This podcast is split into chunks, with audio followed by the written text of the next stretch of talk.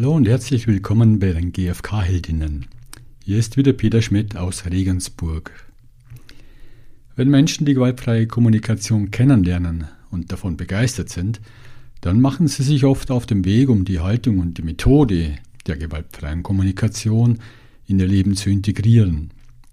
Weil die intensive Beschäftigung mit Gefühlen und Bedürfnissen, mit Selbstempathie und Empathie für die meisten Menschen ungewohnt ist, gibt es unterschiedliche Hindernisse und Lernerfolge auf diesem Weg.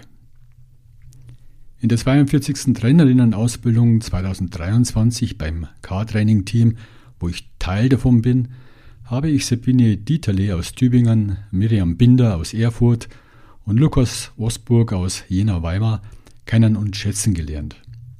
Alle drei geben Trainings in gewaltfreier Kommunikation in unterschiedlichen Kontexten und Formaten. Heute teilen wir unsere persönlichen Erfahrungen auf unserem GFK-Weg. Was war hilfreich, was weniger, welche Herausforderungen gab und gibt es, wo gibt es Gründe zu feiern. Bitte teilt die Folge mit Menschen, für die sie hilfreich sein könnte. Und nun viel Freude und Inspiration bei dieser Episode.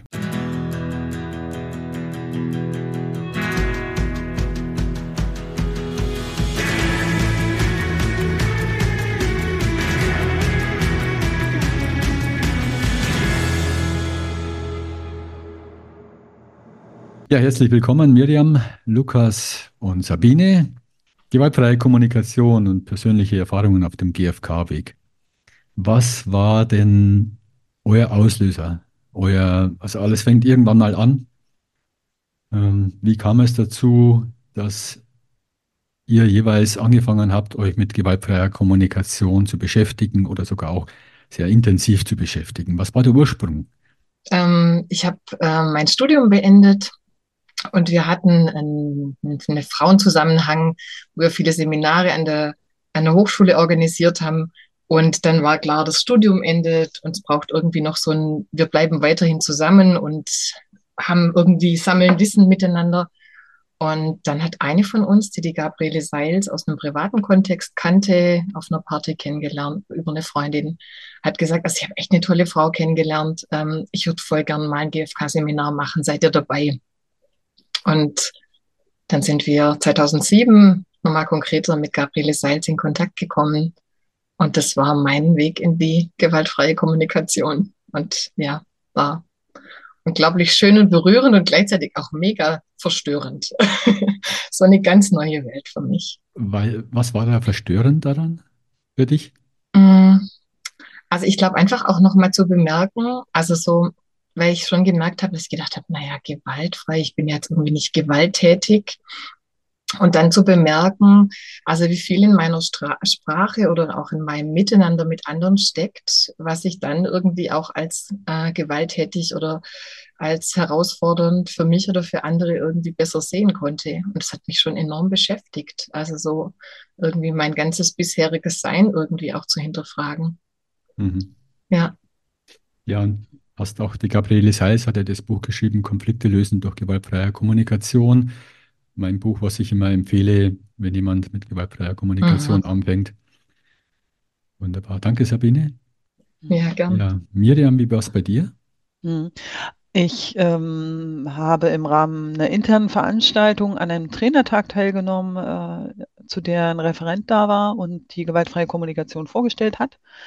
Der Referent war Steffen Quasebart, also ein Thüringer Trainer, und war anschließend so perplex von dieser, ja, im ersten Moment Einfachheit dieser Methode und völlig überzeugt davon, dass es nur funktionieren kann. Also im Vergleich zu allen anderen äh, Kommunikationsmodellen und äh, was man da nicht alles kennt, vier Ohren, ähm, Sender, Empfänger und so weiter. Das ist sicherlich alles irgendwo da und auch äh, theoretisch verständlich, aber damit wirklich ähm, ins Leben gehen zu können, das habe ich das erste Mal hier für mich entdeckt. Also ich habe da, in dem Moment ging für mich ein Licht auf in dieser Veranstaltung. Das war ein Referat von einer Stunde, also wirklich nicht viel, erstmal nur so ein Anteasern. Und ja, das, also der Auslöser war da. Ich bin nach Hause gegangen, habe mich mit YouTube beschäftigt, erstmal zu diesem Thema, habe mir Literatur geholt, alles, was so Grundlagenwerke sind zur gewaltfreien Kommunikation, habe mich belesen und bin zur ersten Übungsgruppe, die sich mir angeboten hat, ähm, hingegangen, also habe direkt teilgenommen an einer regelmäßigen Übungsgruppe und bin immer noch in dieser Übungsgruppe. Ähm, 2018 hat mein Weg quasi begonnen mit der GfK und begleitet mich und macht mich jeden Tag auch ein bisschen stärker und reicher an Erfahrungen und es bleibt einfach spannend. Mhm, genau. Ich würde gerne noch ein wenig näher eingehen. Du sagst, das mhm. war ein Vortrag von einer Stunde. Mhm. Und du gehst heim und sagst, das, das, das, das möchte ich weitermachen, möchte mich da informieren. Was war denn genau der Punkt? Was, was, was war der Punkt, wo du gesagt hast, das berührt mich oder das spricht mich an, ich gehe in Resonanz? Mhm. Kannst du das also, festmachen an irgendetwas mhm. genau? Wenn ich, wenn ich da so drüber nachdenke, wenn ich das reflektiere, dann ist es tatsächlich dieses, dieses Verstehen von dem, was in mir vorgeht. Wie es mir geht, was ich brauche. Dieses Verstehen, ähm, genau, warum es mir gerade so geht. Was dahinter steckt, hinter diesen einzelnen Themen, diese Klarheit, die ich gewinnen kann dadurch, die ich bekomme, dieser, dieser echte Kontakt, den ich auch zu mir selbst aufbaue. Klar habe ich den nicht in dieser Stunde direkt äh, gehabt, aber zumindest so eine Idee davon, dass es funktionieren kann.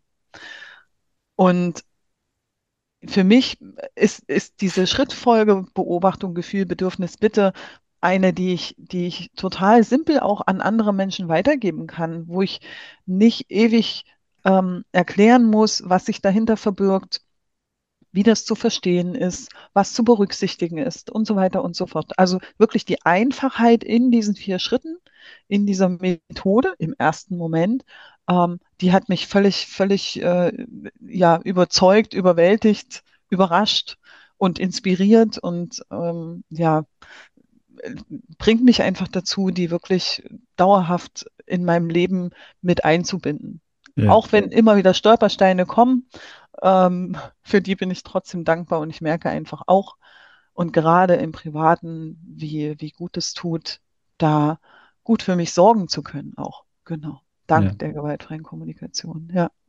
Das heißt, dass, du hattest eine Sehnsucht äh, und mhm. da war in der Stunde sowas, da gab es so einen, äh, eine Idee, das könnte der Weg sein, deine Sehnsucht, mehr Verbindung zu dir zu haben. Das könnte da klappen mit der gewaltfreien genau. Kommunikation.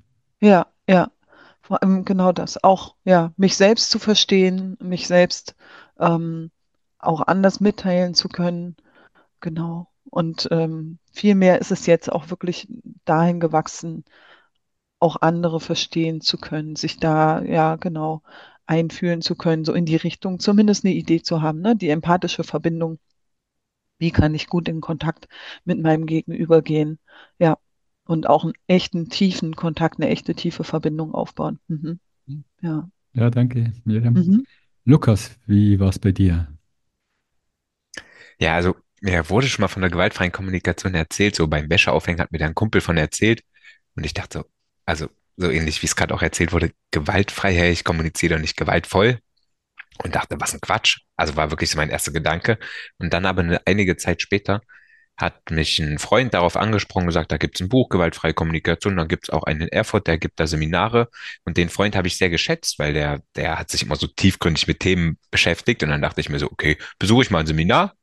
Und da habe ich ein Seminar bei Roland Eggert besucht und ja, da hat es mich dann gefasst. Also an den Abend noch von dem Seminar bin ich abends spazieren gegangen, einfach um das, ja, was, was mich da bewegt, um das auch in Bewegung zu bringen, damit ich da nicht die ganze Zeit in der Nacht rumliege und einfach nur wach, wach bin, sondern dass ich das auch verarbeiten kann. Und dann hat es mich gepackt, ja. Mhm. Was war es bei dir, was dich so gepackt hat? Also irgendwas, ich glaube einfach stattgefunden die, haben. Ja, ich glaube einfach dieser ganz andere Ansatz von mh, mm, alles, was ein Mensch tut, tut dieser Mensch, um sich ein Bedürfnis zu erfüllen. Oder es ist ein Versuch, sich ein Bedürfnis zu erfüllen, statt halt, das ist richtig, das ist falsch, so macht man das, so macht man das nicht. Ich glaube, ich glaube, das ist das, das Wesentliche, ja. Ja, ja, das andere Denken dann, andere Haltung. Ja. Mhm. Ja, gut, jetzt habt ihr alle drei beschrieben, wie es losging. Wie ging es denn dann weiter? Also was, was waren denn dann mh, hm, vielleicht auch die Schwierigkeiten? Wie ging es denn dann weiter? Stetig bergauf und manchmal freier Fall nach unten. Ja, ja. ja, genau. Und ja. manchmal Stillstand und Pause und wieder verlieren. Ja. Und dann wieder äh, voll loslegen. Ja, könnt ihr mal ein paar Beispiele nennen, wo, wo's, was ist damit andere auch, die jetzt zuhören, die sich auch damit beschäftigen oder angefangen haben damit. Ja, was sind denn so Situationen, Beispiele, wo ihr sagt, hm, da, das waren Hindernisse, Schwierigkeiten, das Ganze, was ihr da gelernt habt, umzusetzen, anzuwenden, in die Haltung zu kommen, in der Haltung zu leben? Also ähm, in, in die Haltung zu kommen, glaube ich, um das, um das zu erreichen, um da wirklich hinzukommen, braucht es auf jeden Fall erstmal, das würde ich gerne vorab setzen, braucht es diese Stolperfallen. Also für mich hat es die auf jeden Fall gebraucht. Für mich hat es das gebraucht, in vier Schritten in der Praxis zu sprechen und dann gesagt zu bekommen, also sag mal, was willst du jetzt eigentlich von mir? Kannst du diesen manipulativen Mist mal lassen? Sowas zum Beispiel. ja? ähm, habe ich auf jeden Fall gebraucht. Und gleichzeitig habe ich festgestellt, wenn ich ähm, bestimmte E-Mails auch bearbeite und mir dafür Zeit nehme und mir äh, da äh, wirklich diese vier Schritte daneben lege, dann hat das eine, eine ganz andere, äh, eine ganz andere Gewichtung. Dann kommt was ganz anderes beim Gegenüber an. Und diese Bereitschaft, wie man so schön sagt, dem dann zuzustimmen oder darauf einzugehen ähm, und in Austausch zu kommen oder wie auch immer, die ist tatsächlich viel, viel mehr vorhanden, viel mehr, die wächst viel mehr, wenn man das so macht. Was war noch mein persönlicher Stolperstein, ähm, waren tatsächlich die zwei Jahre Corona, in denen wir uns nur unregelmäßig oder in kleinen Gruppen oder nur unter bestimmten Voraussetzungen treffen konnten. Hm, die persönlichen Treffen schätze ich sehr. Da, da sehe ich einen unheimlichen Mehrwert, weil auch so viel Persönlichkeit so viel Emotionen mit rüberkommen. Das ist mir total wichtig. Das ist ein ganz anderer Kontakt. Und während Corona war das teilweise nicht möglich. Und ich habe nach zwei oder drei Online-Treffen gesagt, das geht nicht mehr. Ich, ich gehe mit einer Energie daraus, die mich nicht voranbringt, sondern die mich eher zurückwirft, die ähm, absolute Unruhe und Anspannung in mir hervorruft. Und dafür für mich erstmal eine Pause. Und ähm, so gegen, gegen Ende dieser Zeit, ähm, ich glaube, das war Ende oder Anfang 21, 22, irgendwie die Dreh, ähm, hat mein, mein Mann einen Antrag gestellt für die Förderung von einem Lastenrad. Und ich sollte nur noch unterschreiben habe das Ganze gegengelesen und habe gesagt, du, äh, an der Stelle passt was nicht und hier, da müsste doch eigentlich das stehen und ähm, wieso steht das denn jetzt da? Woraufhin er kam, völlig wütend entgegen seiner sonstigen Art zu reagieren, das Ding zerrissen hat und so, mm, das kann ja wohl nicht wahr sein und gerade du, die hier immer davon redet, gewaltfrei kommunizieren zu können und so, du müsstest das doch viel besser wissen. Ne?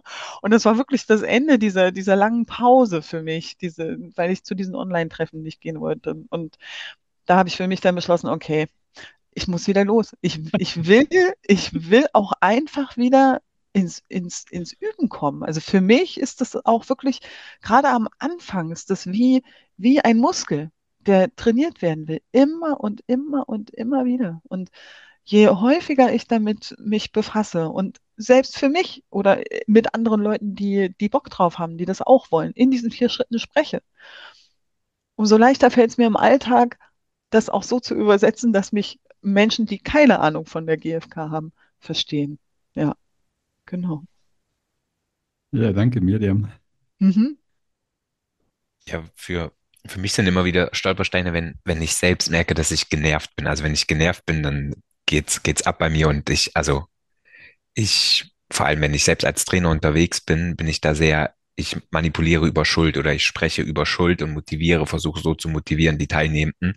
Und das merke ich dann im Nachhinein, dass mir das voll auf den Sack geht. Also das geht mir echt auf die Nerven. Miriam, du lachst, ja, ja. und im, also das Beste, das Perfekte wäre natürlich, ich merke, dass ich genervt bin, nimm ein, zwei Atemzüge, schenke mir selbst Empathie und spreche dann erst. Vielleicht ist das auch noch ein Weg bis dahin. Das dass ich dann nicht über Schuld gehe, sondern über den Kontakt und sage, was mir wichtig ist, statt zu sagen, ihr müsst das jetzt so und so machen, sonst. Ja. Also du sprichst wahrscheinlich, weil du ja auch Miriam gerade erwähnt hast, weil ihr gerade zusammen erzählt habt, dass ihr zusammen gerade achte Klasse macht, mit Kindern arbeitet oder mit Jugendlichen. Ja. Und das natürlich eine gewisse Herausforderung ist, weil auch ja, so vielen Menschen. Ja, das ist es, das habe ich mir im Vorhin auch im Auto gesagt. Komischerweise fällt mir das wirklich schwer. Also so bei Erwachsenen, wenn die aufs Handy gucken während des Seminars, sage ich, okay, die haben gute Gründe. Wenn das aber Achtklässler sind, die das zum zweiten oder dritten Mal machen, dann ist so in meinem Kopf, Alter, ey, die haben ja überhaupt gar keinen Respekt. Also direkt ein völlig anderes Urteil. Also toll, ich kann es beobachten, gut, ja. aber es ist, es ist auf jeden Fall noch da, ja. Ja. Mhm. Und gleichzeitig ist es auch eine riesen Herausforderung, das würde ich gerne einfach noch mit ergänzen. Wir stehen äh, zu zweit vor 60 Achtklässlern äh, in einer Veranstaltung und das äh, zu koordinieren und wirklich mit, mit Mehrwert äh, zu beenden, also wirklich zu sagen, ey, ihr geht alle nach Hause und nehmt eine Kleinigkeit wenigstens mit für euch. Ich glaube, das ist eine Herausforderung, an der wir auf jeden Fall wachsen werden. Ja. Mhm. Ja, Sabine, was sind deine, deine Herausforderungen gewesen? Ich habe gerade gemerkt, ich dock so an, also zum einen an dem an, was Miriam gesagt hat mit dem Muskel, der trainiert sein will. Ich habe tatsächlich im Einstieg ähm, mich dann auch noch parallel mit, mit äh, systemischem Wissen und Weiterbildungen befasst und habe dann echt gemerkt, die GfK ist mir immer so ein bisschen weggerutscht. Wir haben uns einmal im Jahr ähm, fest verabredet und dann immer mal wieder so lose. Und ich habe irgendwann gemerkt, ich kriege das nicht in meinen Alltag mit diesen punktuellen ab und zu mal mit der GfK in Kontakt sein. Und, ähm, und das, was der Lukas gesagt hat, da docke ich auch total an. So immer wieder dann, also so zu bemerken, mich selber zu beobachten und schon zu verstehen, was ich tue. Und dann aber nochmal eins draufzusetzen und meinen inneren Wolf so richtig schön nochmal ins Laufen zu kriegen mit allem, was mir nicht gelingt. Und das waren, glaube ich, echt, also wirklich jahrelang meine größten Stolperscheine, mich also dann nochmal selber so richtig runterzumachen und eben nicht so schnell in die Schönheit meiner Bedürfnisse zu kommen. Und ich glaube, da immer wieder Möglichkeiten zu finden, also dann irgendwann zu merken, hey, ich brauche eine Übungsgruppe und ich brauche was, was am besten wöchentlich äh, stattfindet. Und dann haben wir das lokal initiiert. Und wir haben tatsächlich über die Pandemie uns dann auch online äh, angefangen zu treffen und haben gemerkt, uns taugt das total gut, also uns online zu treffen, weil wir dann auch wirklich wöchentlich und manchmal eine halbe Stunde und manchmal eine Stunde, aber es gelingt uns, uns regelmäßig zu treffen und das merke ich, ist echt ein großer Schatz. Also das macht so dieses Stolpern und mich verurteilen oder andere verurteilen, immer mal wieder abwechselnd in Scham und in Schuldvorwürfen irgendwie mich zu befinden. Ähm, das macht es dann leichter. Und ich habe gemerkt, wo ich echt viel gestolpert bin und immer noch stolper, ist dieses, spreche ich in vier Schritten. Und will ich das? Und also kann ich dann noch ich sein? Bin ich dann noch lebendig? Also traue ich mich das, ähm, mein Stil zu finden? Also das waren immer wieder Stolpersteine und sind es immer noch manchmal. Also auch jetzt als Trainerin zu gucken, wie drücke ich das aus? Ist da alles drin? Gebe ich das gut wieder? So dass ich also wirklich auch GFK lehre und nicht irgendwas anderes. Das finde ich immer wieder Teile meines Stolperns. Ja, das eine ist das Weitergeben und hier mit Achtklässler oder Sabine jetzt hat äh, das Weitergeben. Persönliche Erfahrungen auf dem GfK-Weg. Mich interessiert das noch etwas vertieft. Hm, ihr habt jetzt erzählt, der, wie der Ursprung war, wie ihr dazugekommen seid, und wenig der Hindernisse. Mich interessiert auch noch, wo ihr jetzt gerade steht in eurem Entwicklungsweg, wo da jetzt die, die Schwierigkeiten oder auch die Erfolge schon sichtbar sind ähm, bei der, bei dem, bei dem Leben, GfK-Leben. Und vorher noch die Frage, was waren denn so die, die hilfreichsten Werkzeuge, um die gewaltfreie Kommunikation ins Leben, in euer Leben zu integrieren? Dass ihr da mal ein wenig aufzählt, auch für die, die zuhören, dass die so Ideen bekommen, wie lange hat das vielleicht gedauert oder gibt es da überhaupt ein Ende oder ja, so, so ein wenig aus dem, aus dem Erfahrungsschatz teilen. Hm. Also ich habe gemerkt, was mich von Anfang an begeistert hat an der GfK ist, dass ich nochmal anders zu mir selber komme. Also, dass ich nochmal merke, wie viele Gefühle ich habe und irgendwann auch Worte dafür hatte. Und was ich noch viel spannender fand, irgendwann dem zu begegnen, also irgendwann ist mir das Wort Körperantworten für Gefühle begegnet. Und dann zu merken, ja, stimmt, manchmal kann ich gar kein Wort finden, aber ich kann lokalisieren, wo das in meinem Körper sich abspielt. Und also das fand ich ein, ein Riesenschatz, also für mich zu merken, wenn ich stiller werde, wenn ich wirklich in Kontakt mit mir gehe und mal weggehe von den ganzen Gedanken, die da oft da sind und die ich bewege, wirklich mal zu gucken, was passiert in mir, in meinem Körper. Ähm, und das merke ich, das begleitet mich immer noch, da nochmal also vielleicht auch noch mal schneller Verbindung zu schaffen. Der Lukas hat mir irgendwann äh, Körperanker als Idee mitgegeben, also mich mit Gefühlen und Bedürfnissen äh, in Verbindung mit meinem Körper zu bringen. Also zum Beispiel für die Gefühle die Hand auf die Brust und die andere Hand auf den Bauch oder die Finger zu einem Ring zu schließen. Und der eine Finger ist das Gefühl und der andere ist das Bedürfnis. Und so immer wieder im Austausch mit mit Weggefährtinnen sind mir Dinge begegnet, wo ich gemerkt habe, ich komme anders zu mir selber. Und ich glaube, ich habe schon die Tendenz, auch schon mal in den Kopf zu gehen, an Dinge auch kognitiver ranzugehen oder auch meine Gedanken wild springen zu lassen. Und die GfK ist für mich tatsächlich sowas, wo mein Geist ruhiger wird und ich nochmal mehr ja, ins Spüren komme. Und das finde ich immer noch ein Riesenschatz in meinem Leben. Wenn, wenn mir das zwischendurch abhanden kommt, und das tut es öfters im Alltag, merke ich, werde ich immer schneller nach all den Jahren zu merken, okay, stopp, jetzt mal kurze Selbstempathierunde und gucken, was ist eigentlich gerade los. Hm. Wichtige Werkzeuge, also ein was, was für mich wirklich wichtig ist, was ich erst mit der Zeit begriffen habe, ist die Langsamkeit. Also ich muss jetzt nicht direkt in den vier Schritten antworten, sondern langsam, wie geht's mir denn gerade eigentlich? Also ich kann mir da auch Zeit nehmen. Und wenn es wichtig ist, dann kann ich mir da auch eine Minute Zeit nehmen. Und dann noch was, also was für mich mh, hm, vielleicht das Wichtigste ist, das hat Robert González so, so wie ich, ich habe nicht mehr erlebt, aber so wie mir die Arbeit weitergegeben wurde von ihm über Gabriele Lindemann, was Robert González gelehrt hat, ich würde es Energiearbeit nennen, also gewaltfreie Kommunikation in Energiearbeit und zwar aus der Kraft des Bedürfnisses heraus handeln. Also die Kraft, diese Power, wie auch immer man das nennen mag, das Bedürfnis nutzen und nicht so, ah, da ist gerade was bei mir im Mangel, ich muss jetzt etwas tun, sondern wirklich mit der, mit der Kraft, mit dieser Energie verbinden, und dann daraus handeln. Ob ich dann spreche oder einfach nur bin, das ist im Endeffekt egal, aber die, genau diese Energie nutzen. Das ist sehr, sehr mächtig. Vielleicht, also für mich eins der mächtigsten, vielleicht sogar das mächtigste, was es gibt. Ja. Hm. Na, und mir hat es immer wieder geholfen, auch wirklich einzelne Situationen, ohne dass ich das aufschreibe. Also das habe ich auch eine Zeit lang probiert.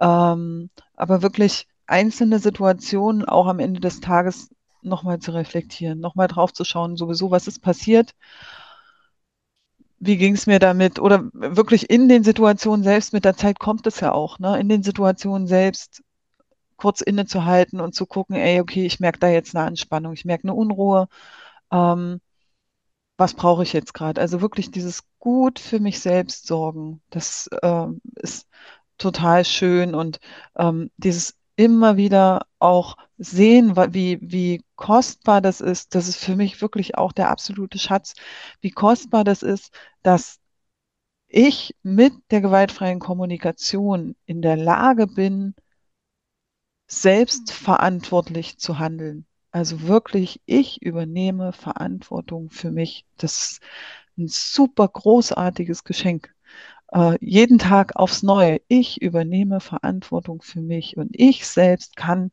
mein Leben gestalten und mitbestimmen und kann gut für mich sorgen und ich bin nicht abhängig von irgendwelchen. Also es gibt sicherlich äußere Faktoren, die, die sich wenig äh, beeinflussen lassen, aber gleichzeitig ähm, habe ich persönlich, vielleicht ist da auch so ein, so ein Grundoptimismus, der so in mir steckt, ähm, so eine, so eine Leichtigkeit und Freude. Ähm, aber das, das ist wirklich was. Ähm, das, ich finde das, finde es total kostbar. Das, und das hat mich auch immer wieder motiviert, hat mir immer wieder geholfen, ähm, zu sagen, ey, genau, genau das ist mein, mein Weg. Das, ich möchte das mit in mein Leben integrieren, weil ich, weil ich weiß, wie wunderbar wertvoll das ist. Und auch in Gesprächen mit Freunden ist es super, super schön zu erleben, wie, wie sehr die das genießen und wie sehr die das schätzen, wenn sie hier sitzen, mir etwas erzählen und ich höre ihnen zu und sage, und geht's dir jetzt vielleicht so? Und kann es sein, dass du das und das brauchst? Und die sagen, ey, okay, du hörst mir wirklich zu. Und das, ist, das sind auch so Sachen. Das, mich stärkt sowas auch, ja. Mhm. Ich, ja, mir fallen da ein paar Sachen ein, wo ich auch gern so was erzählen möchte aus meiner Erfahrung.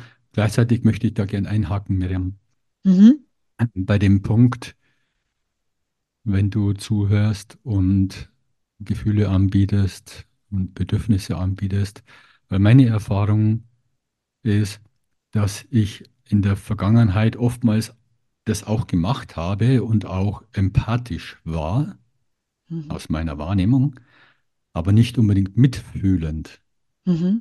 Also, weil ich halt das schon so lange mache, kann ich halt die Dinge sehr schnell erkennen, äh, in Worte packen, übersetzen und so weiter. Es muss aber, aber Menschen, die, die, die sehr spürig sind, die merken, ob ich empathisch bin oder ob ich auch noch mitfühlend bin. Mhm. Mhm. Ähm, ist das für dich da, ist da eine Trennung da? Ist das für dich ein Unterschied oder ist das für dich alles gleich? Oder wie, wie, oder auch an, an Sabine und Lukas, wie erlebt er das? Also vor allem bei mir ist das die, die Tanja Singer hat da, da diese Experimente gemacht und ähm, auch wissenschaftliche Untersuchungen gemacht und auch festgestellt, es werden unterschiedliche Gehirnregionen ähm, aktiviert, je nachdem, ob jemand empathisch ist oder mitfühlend. Ich kann auch empathisch sein, ohne mitzufühlen und das total manipulativ anwenden. Hm. Das ist auf jeden Fall eine gute Frage, Peter. Ähm, also ich habe schon den Eindruck, dass ich die, die Energien, die beim Gegenüber sind, ganz gut aufnehmen, also wahrnehmen kann. Und das, also ich muss jetzt gucken, ähm, es gibt ja Menschen, die sagen, naja, wenn du dann so richtig damit reingehst und so, dann bist du ja möglicherweise in, in einem ähnlichen Gefühl wie dein Gegenüber. Ist das jetzt in dem Moment dienlich oder nicht? Und ähm, also ich würde sagen, ich bin schon mitfühlend, auch in diesen Gesprächen, wenn ich das anbiete. Und gleichzeitig ist es wunderbar, das ist das, was ich, was ich schätze, dass ich eben nicht ähm, in das, in das gleiche Horn blase, wie man so schön sagt. Also ich gehe da nicht mit und äh, befeuere diese, diese Energien, sondern ich nehme das an, was da kommt und biete halt an, also biete eben an das Gefühl und ähm, kann so eben dann auch sehen und, und wahrnehmen für mich, dass da schon auch eine Erleichterung mit da ist, teilweise. Ne? So, ja. Okay. okay. Mhm. Ich finde deine Frage auch spannend, Peter. Und ich mag das, also das, ähm, das, der ganze Raum rund um die Empathie immer wieder mich, mich ins Nachdenken oder auch, auch ins Stolpern manchmal bringt. Also so, ähm, also ich immer wieder merke, wenn ich den Anspruch an mich habe, empathisch zu sein, ähm, wenn das nicht so, sage ich mal, natürlich kommt, dann gibt es schon einen Unterschied. Also wenn, wenn ich denke, ich müsste jetzt empathisch sein oder also ich bin, äh, ich äh, biete Trainings an, das muss ich irgendwie zur Verfügung haben. Ich merke, wenn so, eine, so einen leichten Anspannungsmoment vielleicht auch gibt, also habe ich, bin ich äh, gut genug in Verbindung, treffe ich sozusagen das, dass ich die Person, dass sich die Person wirklich ähm, ja so gehört erlebt und ähm, in Verbindung erlebt. Und ich glaube, dann kann ich nicht mitfühlen sein, würde ich, würde ich jetzt mal spontan aus dem Bauch heraus sagen. Also ich, ich merke, das ist für mich was ganz ähm, Kostbares, die Empathie und gleichzeitig, glaube immer noch meine größte Herausforderung. Also einen Kopf mhm. wegzulassen, mhm. also ja. irgendwelche Ansprüche wegzulassen und also wirklich in das Zutrauen zu gehen, dass ich nichts tun muss, außer die Ohren aufzumachen und wahrzunehmen, was da zwischen uns passiert und was, was die andere Person mit mir teilt. Und also ich merke, dass mir das, glaube ich, immer noch am allerbesten gelingt, wenn ich selber wenig spreche. Mhm. Weil ich dann wirklich in Verbindung kommen kann. Und also ich immer wieder auch merke, es ist so abhängig davon, ob ich gerade selber Empathie brauche, ähm, ob ich äh, plötzlich selber mit einer Zielorientierung komme, nämlich ich will da irgendwas möglich machen, einer, einer, einer Person, der ich zuhöre. Also das finde ich, also was für mich was ganz Fragiles, die Empathie und immer wieder einen mich selber zu hinterfragen und zu überprüfen und meine eigenen Absichten da auch gut im Blick zu haben. Genau, also ganz, was ganz äh, Spannendes, immer wieder das mich beschäftigen mit Empathie. Und gleichzeitig zu merken, wenn, wenn Empathie mir möglich ist, was da für Wahnsinnstüren aufgehen. Also ich mag insbesondere also mit äh, Menschen, die ich professionell begleite, dass da immer wieder sich denkt, man, wenn, wenn ich gar nicht nachdenke, sondern wenn es mir einfach zur Verfügung steht, das macht solche Türen auf, in sich selber verstehen können, ähm, jemanden empathisch zu begleiten. Und ich mag es ganz arg bei meinen Kindern. Also wenn ich wirklich bereit bin, mich in die Mokassins. Achte Klasse, da habe ich ganz nahe Erfahrungen.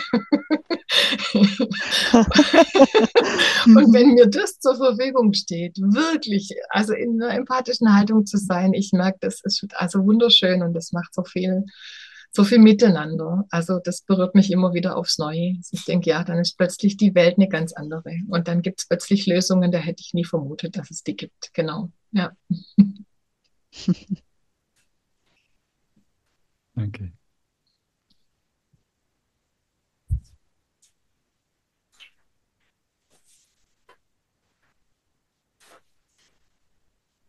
Magst du noch was sagen dazu, Lukas?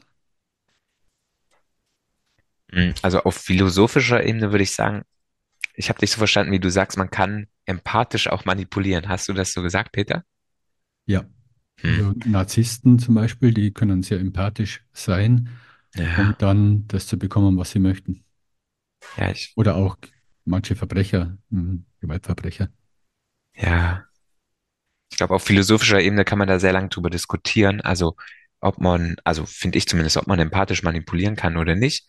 Mm, Aber die Erfahrung, die ich gemacht habe, so mitfühlend sein oder empathisch sein, wenn, also auch wieder dann Thema Energiearbeit, wenn ich, wenn ich mein Herzchakra öffnen kann, also wenn ich da bin, präsent im Herzen, dann brauche ich auch gar keine Sprache, da brauche ich gar nicht empathisch jemandem das anbieten. Und was ich auch manchmal gerne mache, so aus Spaß, so einfach so, so vom Kopf her einfach so ein Bedürfnis, ah, geht's da also um Verständnis.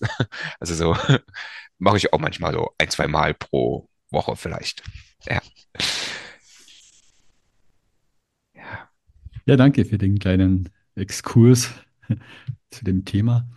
Was mir in meiner Anfangszeit sehr geholfen hat, ist Tagebuch führen beziehungsweise ich bin ja jeden Tag gescheitert. Also, und das, was ich gelernt habe, hat einfach, ähm, konnte ich nicht anwenden. So viele Situationen, wo ich im Nachhinein festgestellt habe, ach, das, da habe ich es verpasst und da hätte ich was anderes sagen können und da war ich in einer anderen Haltung und, und ich habe es dann im Nachhinein einfach mm, in der Selbstempathie mir erschlossen, okay, was war denn das Gefühl? Und da haben mir die Gefühlslisten auch gut geholfen, äh, Zugang zu bekommen zu diesem Wortschatz, zu mir überhaupt äh, zu, zu, zu spüren, was ist es denn jetzt? Hm, das ist es nicht.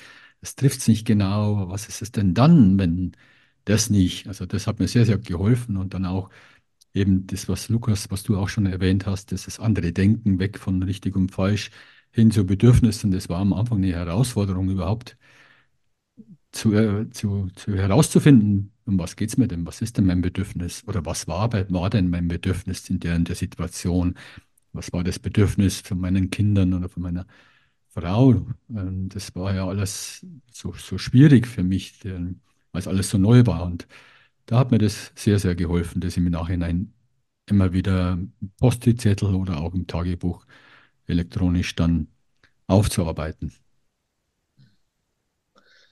Und Peter, wenn du das gerade noch sagst, ich stimmt, ich habe am Anfang mich oft so sprachlos erlebt und dann dachte ich, was ist denn jetzt für ein Gefühl oder ah, um welches Bedürfnis geht es denn jetzt? Und der Andi Schmidbauer, die haben so einen Fächer, der, den hatte ich auch teilweise immer in der Hosentasche. Also so, und dann konnte ich den kurz rausziehen und mal kurz blättern und dann irgendwie dann zu so merken, okay, und da wird mein, mein Wortschatz irgendwie sicherer. Und was ich auch gemerkt habe, was ich to eine tolle Methode fand, die Bodenanker. Mhm. Also die vier Schritte zu tanzen und was ich echt sehr geliebt habe und immer noch liebe, ist das, das Wolfsfeld. Also so eine Wolfsshow zu machen und zu merken, hey, und das darf auch sein, das darf auch schon mal da sein und das ist auch da, wenn ich wütend bin.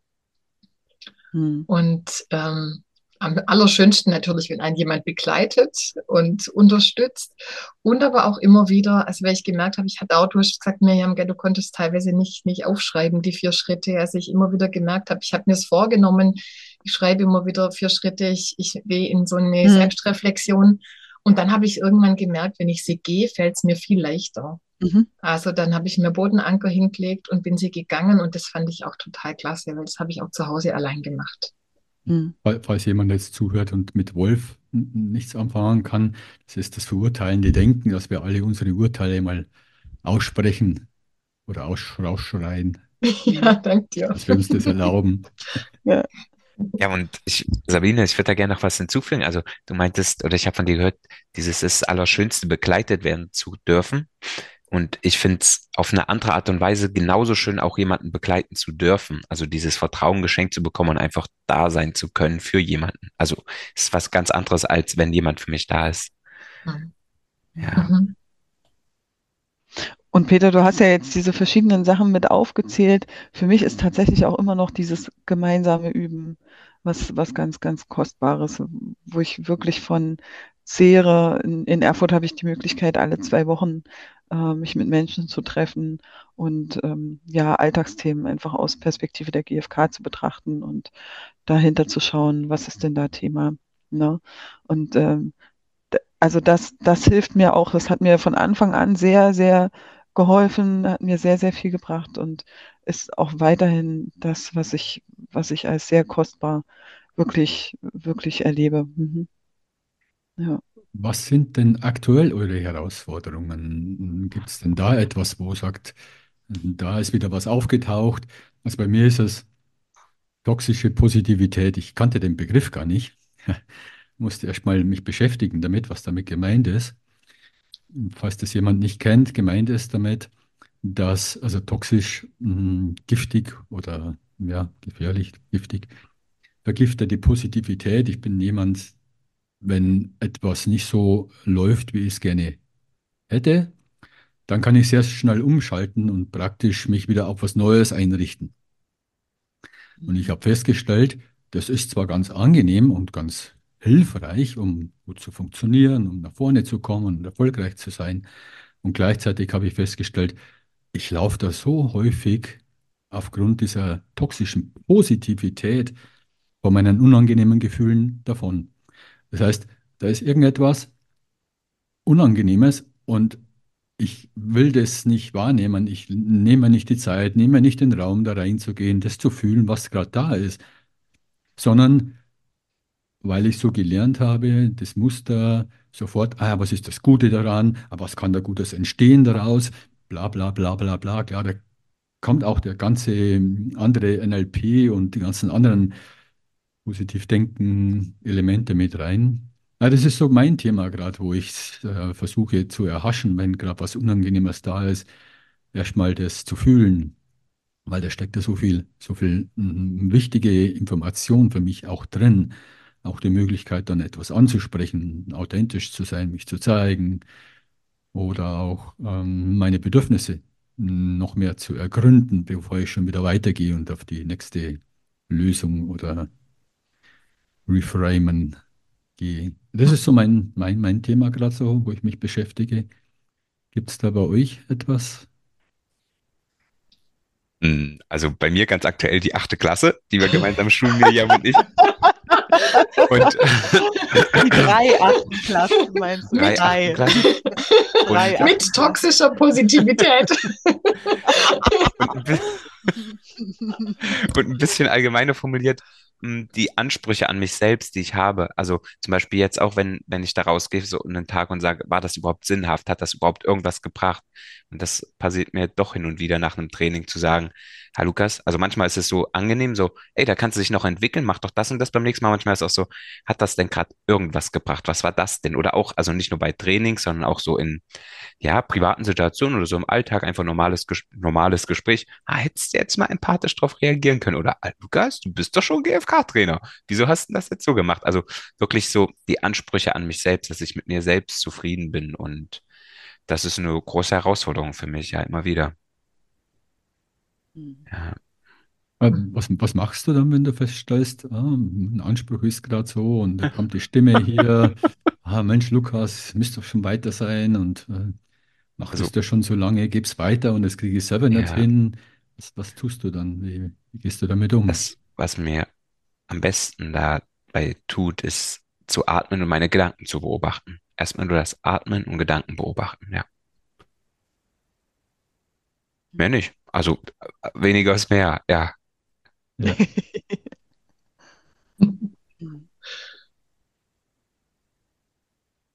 Mirjam.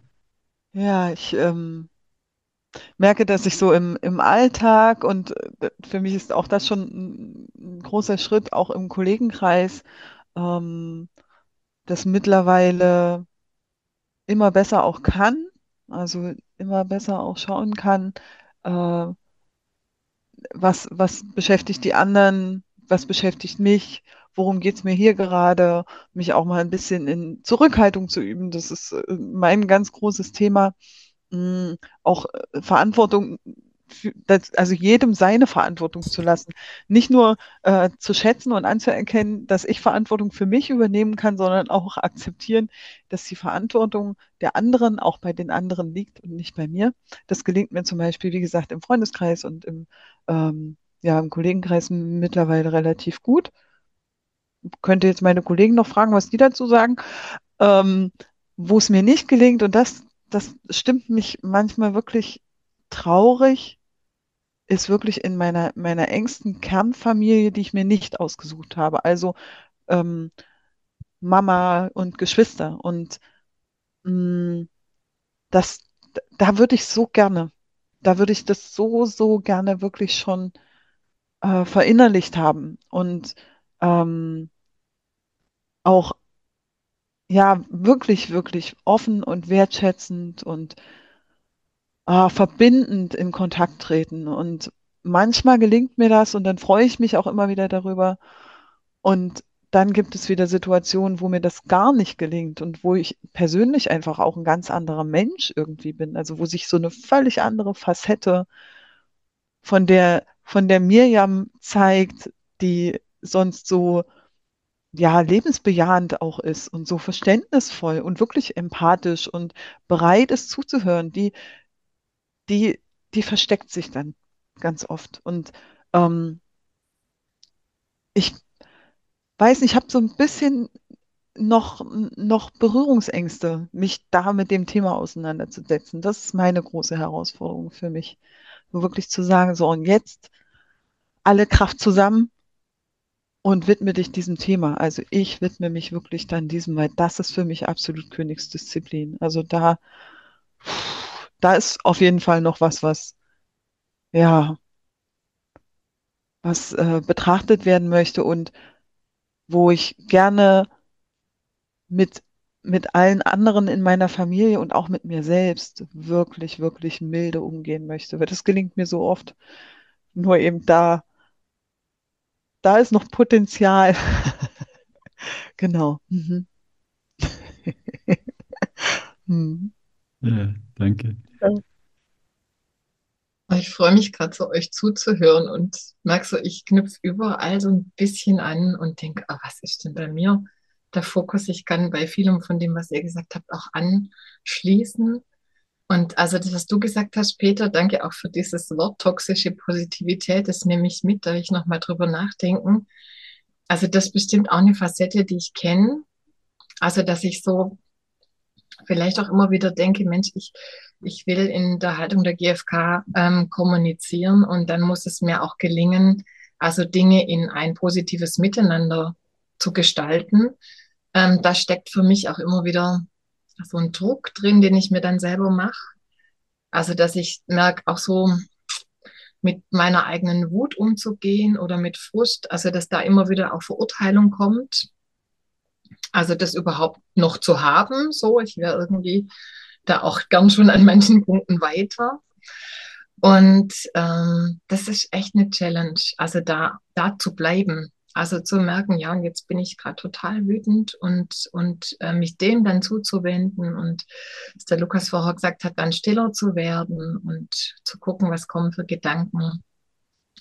Und vielleicht sogar mit die zu notieren oder einen Spaziergang zu machen und und auch schon mal bei mir zu sein und, ähm, und sie nicht wegmachen zu wollen. Also ich merke, da kommen so ganz alte Muster. Wut ist irgendwie nicht okay und ich bin ganz immer noch manchmal zu schnell dabei, dass ich denke, okay, und jetzt aber wieder irgendwie konstruktiv. Und ich glaube, das ist gerade wirklich mein, mein nächster großer Schritt. Also immer wieder mit mir unangenehmen Gefühlen, Wut oder auch Neid, ähm, so die wirklich auch auszuhalten und mit denen zu sein. Und das finde ich echt eine Nummer. Und dann merke ich aber immer, wenn es mir gelingt, oh, was dann wieder dahinter vorkommt, ähm, und ich dann nochmal wahrnehme, okay, ich hatte jetzt neulich so eine Situation im, im weiteren Verwandtenkreis, aber ich gemerkt habe, ich war dann so wütend über das Handeln von, von anderen Eltern und habe dann geguckt, Mensch, warum bin ich denn jetzt da so wütend und wieso kann ich gerade so wenig milde sein oder so wenig verstehend, empathisch und dann nochmal meinen eigenen Bedürfnissen auf die Spur zu kommen und also auch ein bisschen ertappt zu sein und zu merken, okay, das sind Dinge, die tue ich auch. Und es ist ganz schwer, die auszuhalten, wenn sie andere tun. Also so da auch als, als Mutter vielleicht auch dann peinlich berührt zu sein und das finde ich ganz kostbar. Also auch wenn ich schwer auszuhalten finde, aber das, das ist echt so das, wo ich denke, ja, und dann, dann kann ich einen Schritt weitergehen und dann kann ich nochmal gucken, was will ich stattdessen, jenseits von richtig und falsch. Mhm. Ja, ich finde es spannend, also Erfahrungen auf dem GfK-Weg, mhm. wo du jetzt gerade gesprochen hast, Sabine, ist mir auch nochmal was hm, klar geworden. Also was die letzte Woche äh, mir als äh, ja auch noch so als, als Aufgabe so aufgetaucht ist, ist, ich war ja eine Woche in, in Dietfurt im Altmetall im Zen-Woche Schweigen und Zen meditieren und da geht es ja darum, ganz bei sich zu sein. Und da ist mir auch aufgefallen, mein Ego, wie groß mein Ego noch ist. Ich dachte mir, mein Gott, ich bin ja schon so selbstbewusst und so so was andere jetzt über mich denken und wie ich mich verhalte und so, komm, da stehe ich doch drüber. Und dann gibt es da so Szendo, wo man meditiert drin und, und zwischen den mm, Sitzmeditationen gibt es dann das achtsame Gehen, ganz langsam um diesen Raum außenrum, ganz achtsam. Und dann ist mir passiert, dass ich da so einmal kurz ins Schwanken gekommen bin beim achtsamen Gehen, so, ganz leicht das Gleichgewicht verloren. Da kam gleich der Gedanke auf, oh, jetzt haben mich die da hinten gesehen, die hinter mir gehen, dass ich da gerade nicht aufgepasst habe und gerade nicht in meiner Präsenz war. also solche Situationen oder beim Sitzen, rechts und links neben mir sitzt jemand und ich mache gerade so einen Atemzug, dann denke ich mir, oh, haben die das jetzt gehört? Habe ich die jetzt gestört? haben, haben die das jetzt wahrgenommen? Also lauter so Sachen, wo mein Ego einfach noch so, so dominant ist, ich mir Gedanken mache, was jetzt andere über mich denken und äh, wie ich jetzt dastehe und was für einen Eindruck ich jetzt mache. Und also, da war ich jetzt schon auch wieder interessant. Es sind lauter so, so interessante Erfahrungen auf dem GFK-Weg. Also ich glaube, ohne GFK hätte ich das wahrscheinlich gar nicht registriert. Diese, diese, diese Punkte. Hm, ja, also das war so ganz, Mhm. ganz, ganz aktuell. Ja, spannend. Mhm. Und es ist schön, dass du das teilst. Das erleichtert mich jetzt ein Stück weit. Nochmal mehr zu denken, ja, hey, wunderbar, herrlich. Wir dürfen so wachsen und uns weiterentwickeln Mhm. und immer noch mal ja, bemerken, wo, wo halt unsere alten Muster wiederkommen. Und also so, finde die, ich erinnere da gerade, ähm, die Vivian Dittmar hat in einem ihrer Bücher geschrieben, wir werden nie fertig sein mit den emotionalen Rucksack oder mit den Dingen, äh, die, mit denen wir uns beschäftigen. Es geht immer nur darum, also sich Zeit zu nehmen, damit umzugehen. Und genau, finde ich schön, dass du das teilst und du Zeit hast, damit umzugehen. Gibt es denn so Erfolgserlebnisse, Erlebnisse auf eurem GFK-Weg, die ihr vielleicht teilen könnt?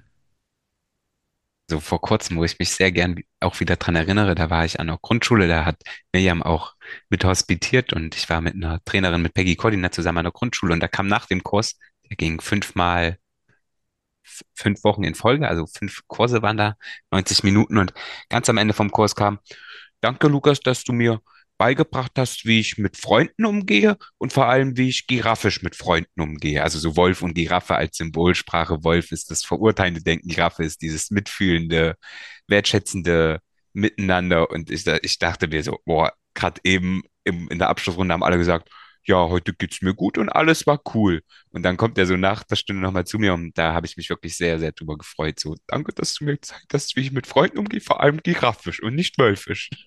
Ja. Ähm, ich feiere total, dass äh, Lukas und ich vor einiger Zeit begonnen haben, hier äh, gemeinsam auch zu üben, uns regelmäßig auszutauschen zu ähm, ja, verschiedenen Methoden auch, äh, die der GfK innewohnen. Und dass wir die Gelegenheit genutzt haben, hier einen lokalen Radiosender anzusprechen. Und ja, wir sind hingegangen, haben geklingelt und haben gesagt, wir haben gar keinen Termin, aber wir haben da eine Idee. Äh, was zur Folge hatte, dass wir zwei längere Interviews aufzeichnen konnten, die ausgestrahlt worden sind im vergangenen Jahr und wir jetzt regelmäßig mit einem kleinen Format mittwochs ausgestrahlt werden. Ähm, ja, nicht jeden Mittwoch, aber nahezu jeden Mittwoch ähm, nehmen wir uns einen kleinen Konflikt und betrachten den aus Perspektive der GfK. Und das finde ich total schön, total kostbar, weil auch da von nah und fern Rückmeldungen kommen, wie äh, ja toll das ist, wohl dem zuzuhören, was viele auch mitnehmen, wo wirklich viele Menschen auch schon gespiegelt haben. Es ist ähm, ja, es, es, es macht einfach viel, ne? Sie lernen jetzt anders verstehen, es kommt so die Rückmeldung.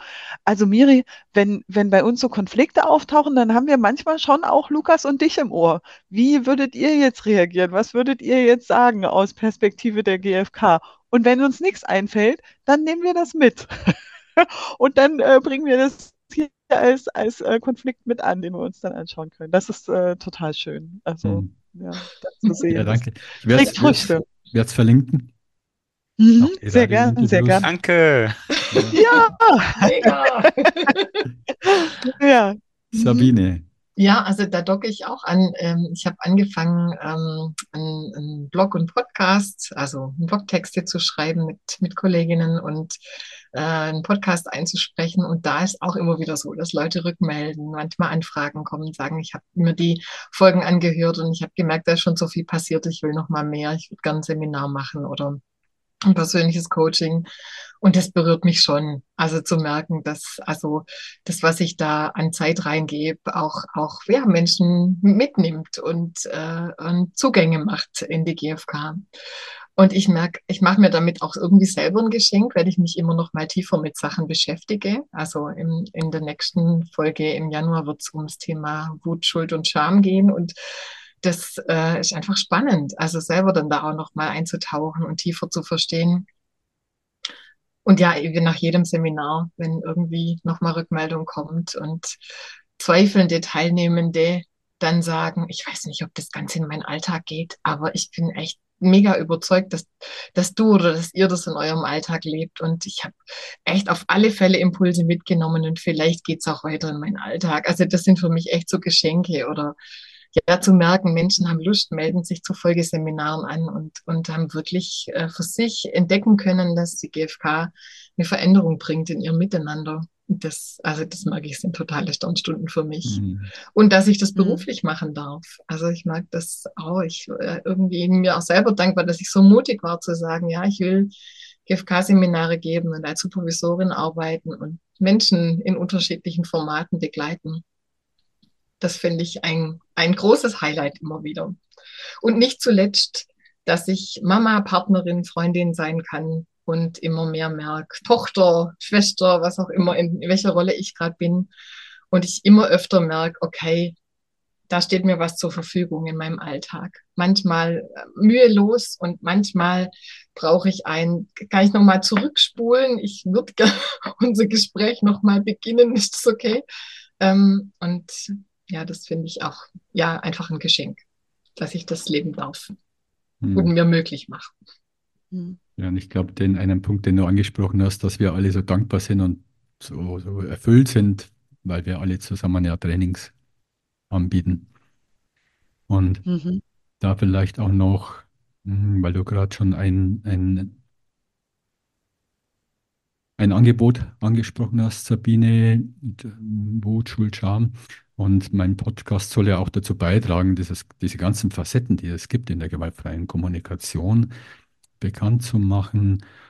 Ähm, gibt, ich weiß, Lukas, von dir, dass du mit der Peggy am kommenden Wochenende, also Januar 2023 gerade in München den Workshop 24, anbietest. Ne?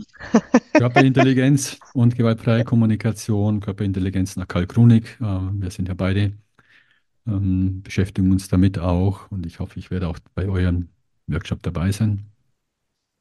Hab's fest vor. Gibt es denn etwas, ihr macht wahrscheinlich alle Einführungsseminare und bei euch habe ich jetzt gehört, Miriam und Lukas, ihr seid in Schulen auch unterwegs. Lukas, du auch mit der Peggy noch, äh, achte Klasse. Und gibt es sonst noch irgendwas, was so speziell ist, so ein wenig außer der Reihe ist? Jetzt bezogen auf Werbung für mich selbst oder generell? Generell Werbung auf das, was ihr anbietet oder was du mit jemandem anbietest, was so ja. außer der Reihe ist von Einführungsseminaren. Und für mich ist Arbeit mit achten Klassen schon etwas außer der Reihe oder so Schuld, Scham, diese Themen. Mhm. Oder Körperintelligenz ist für mich auch ja. so, ein, so ein Randthema, ein ganz spannendes. So, also soweit ich weiß, gibt es keinen anderen Trainer der gewaltfreien Kommunikation, die gewaltfreie Kommunikation mit Körperintelligenz verknüpfen. Also ist noch keiner bekannt geworden und Peggy und ich versuchen das halt, also versuchen das nicht, sondern machen das als Erste, soweit ich weiß, und geben da jetzt auch Seminare zu. In drei Wochen, glaube ich, auch in Weimar, da ist Miriam auch mit dabei, in München am kommenden Wochenende genau. Und mh, mm, ich glaube, ja, das ist schon was sehr, sehr Besonderes. Also und das feiere ich auf jeden Fall auch, ja. ja wunderbar. Ich verlinke alles, wenn es geht. Ähm, ja, danke. In Wien, Wien, glaube ich, gibt es jemand, der das miteinander verbindet. Ah, okay. Ja, okay. Ja, aber es ist weit weg von Regensburg oder von Weimar oder von Tübingen oder von Erfurt. Ja. Von Jena. Ja. Ähm, ja, ich habe verschiedene Veranstaltungen an der Volkshochschule in Erfurt äh, das ganze Jahr über laufend, die auch auf meiner Website mit verlinkt sind. Ich persönlich schätze dieses Format auch im, bei Radio Frei in Erfurt regelmäßig mit Lukas ähm, ja so kleinere Themen zu beleuchten. Und worauf ich mich dieses Jahr auch sehr, sehr, sehr freue, ist ähm, auf zweimal ein Retreat, auch mit Peggy Kurdinat gemeinsam, die hat Lukas jetzt mehrfach schon erwähnt, ähm, nennt sich Zeit für Königin. Das ist ein GFK-Retreat für Frauen, die schon ein ähm, bisschen Erfahrung gemacht haben mit GFK, also sich auch mit der GFK schon länger beschäftigen, beispielsweise mit einer Jahresausbildung oder ähm, im Rahmen der Übungsgruppe oder ähnliches, wo wir wirklich äh, wie so eine Art ähm, Eintauchen in hm, die innere Welt, in die eigene innere Welt, in die persönliche Welt und das Auftauchen mit einem Schatz, mit einem oder mehreren Schätzen. Hm, das soll so zelebriert werden in dieser Woche. Also wirklich ganz, ganz tief in Kontakt mit sich selbst kommen und ähm, schauen, wer so das innere Königreich mitgestaltet und mh, hm, was ich mir von, von jedem dieser Anteile mitnehmen kann, wie mich das wirklich im Alltag nicht nur unbewusst, sondern bewusst auch stärken kann. Das bieten wir einmal im Mai 24 und einmal auch im Oktober 24 an. Genau. Und weil, also das will ich wirklich hinzufügen, weil ich die Arbeit von Miriam Binde, also von dir, Miriam, natürlich und von Becky Koordinat so schätze an wirklich alle Frauen, die das hier hören.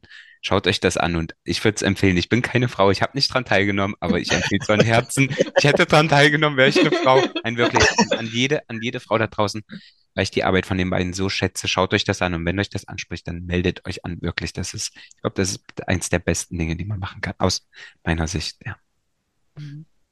Schön. Sabine, du hast ja schon was erwähnt. Ja, genau, also den, den Seefunk, also mein, meine GfK-Plattform heißt Klarsehen mit gewaltfreier Kommunikation. Also ein See ist sozusagen die Basis und äh, dieses Bildes. Und ähm, jetzt kommen zu den Basis- und fortführenden Seminar dieses Jahr noch ein Seminar zum Thema selbstbewusst Nein sagen und akzeptieren. Da freue ich mich, dass dann noch mal ein Format dazukommt. Ähm, und äh, ich habe auch so verschiedene Inhouse-Sachen und merke so dieses immer noch mal wachsen, was entwickeln. Dann gehen mir schon wieder Dinge durch den Kopf. Mal gucken, was 2024 spruchreif wird. Und ich bin sehr dran, ein Jahrestraining auch ähm, zu planen und zu konzipieren und hoffe, dass das vielleicht auch schon 2025 soweit sein wird. Dann in Tübingen. Genau, in Tübingen, beziehungsweise ich habe ähm, und bin da gerade so am gucken, es fehlt noch das, das Haus, das irgendwie ähm, da auch ergänzt. Ich dachte jetzt so an, an unser K-Training, ähm, Trainerinnen-Seminare äh, im Quellenhof. Das war einfach ein ganz wunderbar magischer Ort und ich glaube, sowas suche ich noch. Bin schon ein bisschen fündig geworden vielleicht, aber jetzt braucht es mal noch Zeit, ihn anzugucken und zu schauen, ob das dann so sein wird. Aber da freue ich mich drauf, dass irgendwann auch Seminare mit Übernachtung stattfinden können und es immer noch mal ein Weitergehen in dem, was ich oder was wir möglich machen können im Team. Mhm. Ja, danke. Ähm, zum Ende, was gibt es denn, was ihr noch teilen möchtet? So Schlusswort, hm, auch zu dem Thema persönliche Erfahrungen auf dem GFK-Weg also mir fällt gerade noch was ein, wofür ich Werbung machen möchte, also weil einfach, weil es also wirklich so besonders ist. Werbung! Nein, also das möchte ich auch gern teilen, wirklich, als das Sabine gerade angesprochen hat mit der Jahresausbildung in Tübingen, beziehungsweise im, ähm, wo, wo hat Katrin, wie heißt der Hof? Knaubenhof. Knaubenhof, danke, weil das so besonders ist, der Kna in Otting, genau ähm, dass es auch Familienfreizeiten beziehungsweise Ferienfreizeiten gibt. Also sowohl für Teilnehmende kann man daran teilnehmen, über, über den Sommer oder auch Silvester. Und auch, es werden immer Teamer gesucht. Und über Udo Brunners Website, Udo Brunner, kann man da gucken, wenn man teilnehmen will, als Teilnehmer oder als Teamer. Und ich war da schon mehrmals jetzt als Teamer da und ich, ich mag das einfach vor allem. Was ich daran mag, ist, dass Jung und Alt zusammenkommen. Also die Ältesten sind meist um die 80 und die Jüngsten sind halt Babys von ein paar Monaten, ein, zwei, drei Jahre. Ich schätze das so doll und das ist so schön zu sehen sehen, wie alt und jung zusammenkommt. Ja, das möchte ich noch zum Schluss teilen. Habe ich jetzt gemacht. Super. Danke für, danke für die Möglichkeit hier, ja. Ja, und was so als, als, als letztes, also was ich wirklich gerne mitgeben würde, ist, für mich ist es einfach ein Schatz. Für mich ist es wunderbar kostbar, ähm, die GfK in, in meinem Leben zu haben, um und, und äh, daran jeden Tag zu wachsen. Wirklich zu sehen, wie, wie, wie so eine Blume, wie die so aufgeht, wenn ich mir bewusst bin darüber, was ist bei mir Thema. Und äh, das treibt mich auch immer wieder an, ähm, einfach dabei zu bleiben und ähm, auch bei, bei allen Menschen, mit denen ich so in Kontakt bin, zu sehen, wie, wie häufig da auch irgendwie so ein Licht aufgeht, so ein Erkennen da ist, so ein, so ein Verstehen, so ein plötzlicher Aha-Moment. Ähm, genau. Und ich lade, ich kann einfach nur dazu einladen, sich, sich drauf einzulassen. das einfach mal eine Weile zu probieren und zu gucken, wo, wo der Weg so hinführt. Ja. Und nicht zu verzagen. Also selbst wenn es mal eine Stagnation gibt, die gehört dazu. Und selbst wenn es mal eine Frustration gibt, die gehört auch dazu. Und die braucht es auch, um ja anders zu wachsen, um anders damit in Kontakt zu kommen. Ja, genau. Ja. Danke. Sabine. Ja, das kann ich tatsächlich echt nur bestätigen. Mm, also nicht versagen und ich glaube, Miriam, du hast das neulich mal gesagt, nicht äh, aufhören und wieder anzufangen. Genau. Und man sollte ähm, nie aufhören anzufangen. Ja. Mhm. und ich, also das tatsächlich, ähm, auch wenn es mal schwer wird und man denkt, es bringt alles gar nichts, wirklich dran zu bleiben. Und also ich würde gern noch, ähm, ich, ich ähm, habe äh, immer wieder tiefer gelesen, dieses Buch von Hannah Brodersen, das richtet sich insbesondere an Eltern, die ich durch mein Herz sehen. Und ich mag diesen Titel so gern und äh, gemerkt, ich ergänze den irgendwie gern für mich. Also dich durch mein Herz sehen und mich durch mein Herz sehen. Und also das ist der Teil, den ich, äh, der mich sehr berührt und der mich auch immer weiterbringt an der GfK. Wenn es mir gelingt, meine Herzenergie aufzumachen und weicher zu werden und milder zu sein. Und das würde ich auch einfach gern einladen, das auszuprobieren. Es lohnt sich. Ja, wunderbar. Danke für die Schlussworte und dann wünsche ich euch weiterhin viel Erfolg auf eurem GfK-Weg und auch in euren RennerInnen-Dasein. Macht's es gut. Tschüss. Ja, Tschüss, danke, Peter. Danke, Danke für die Einladung. Ja, Ja. vielen Dank für die Möglichkeit, hier sprechen Ja, zu können genau. Ganz, ganz lieben Dank. War schön, mit euch mal wieder zu reden. Ebenfalls. Ebenso. Tschüssi. Tschüss. Tschüssi.